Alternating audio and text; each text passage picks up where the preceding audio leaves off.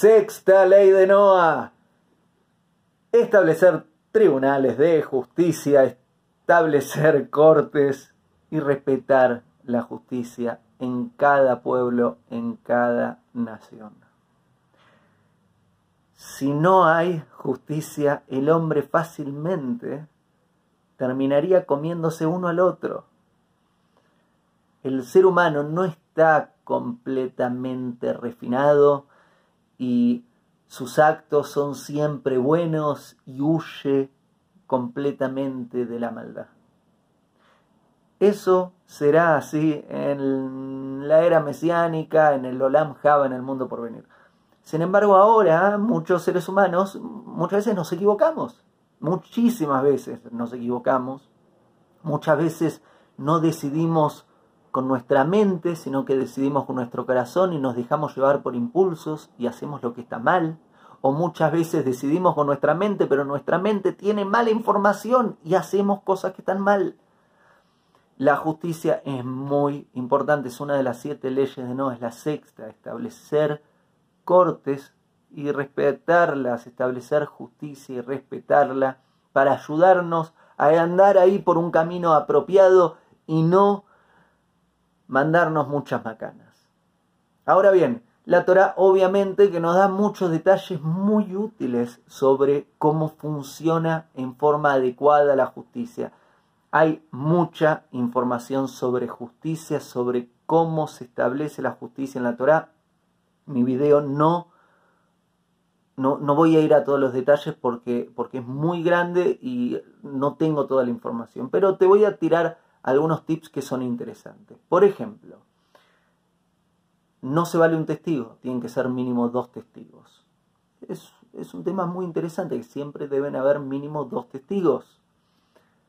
Estos testigos tienen que ser personas que respetan las siete leyes de Noah, porque si son personas que no las respetan, que se atreven a mentir porque no, idolatría, tienen, tienen un tema con Hashem, y pueden estar engañando, entonces tienen que ser dos testigos mínimos y que tengan un, una entereza moral suficiente. Está prohibido hacer justicia por mano propia. Para eso están los tribunales, para eso están las cortes. Nosotros no debemos hacer justicia por mano propia. Los jueces no pueden recibir regalos la corrupción está completamente prohibida. Los jueces no pueden recibir ningún tipo de nada. Nada. Tienen, los jueces, para ser juez en la Torah, tienen que ser personas con una grandeza espiritual, material, intelectual, ética enorme.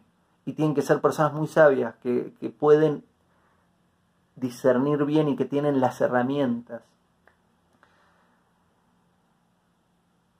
El rico no debe ser favorecido porque es rico.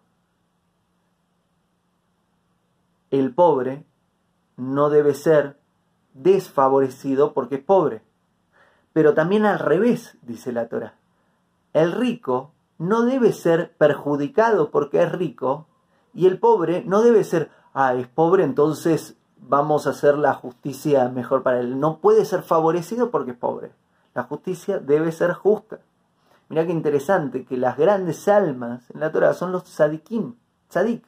¿Y sabes qué quiere decir tzadikim? Justo, tzadik justo. Es una persona justa, es una persona que tiene una grandeza suficiente como para poder medir lo que es justo y hacer lo que es justo y no es fácil en la vida esto porque muchísimas veces hacemos lo que es injusto, muchas veces nos equivocamos. Un tzadik, un grande alma, es una persona justa. Lo injusto trae mucho daño al mundo. El camino en la vida es con la bondad y con la justicia.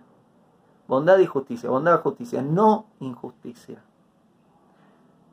Siempre debemos favorecer a la justicia y siempre debemos colocar el pan sobre la sal y no la sal sobre el pan, que quiere decir la bondad sobre la justicia y no la justicia sobre la bondad, que quiere decir que la bondad siempre debe tener prioridad incluso cuando hacemos justicia, incluso cuando estamos en el proceso de justicia, persiguiendo la justicia, el corazón debe favorecer y la mente deben favorecer que lo que estamos haciendo sea para lograr lo que es bueno. Porque la justicia incluso es considerado una bondad más alta que la bondad. ¿Por qué? Porque la bondad es directamente le doy al otro más de lo que se merece. Y en la justicia no, le voy a dar justo lo que se merece, pero la justicia debe ser hecha de forma tal que no es para castigar por el hecho de castigar, sino que es para ayudar a que el otro se transforme y se convierta en alguien bueno. Para eso es la justicia.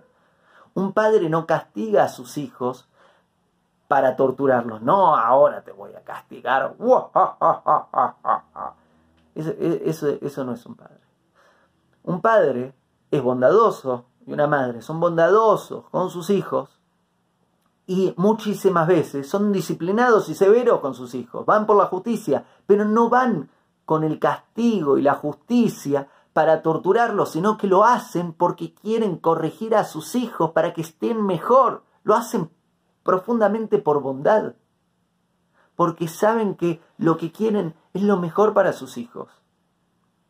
No es casualidad que muchas veces tenemos una relación muy especial con no solo nuestros padres que sí fueron bondadosos con nosotros, sino también con los padres que fueron severos con nosotros, cuando profundamente entendemos que esa severidad fue para nuestro bien, porque estaban incluso sacrificando el bienestar, no el bienestar, el, la paz en el hogar para nuestro bien.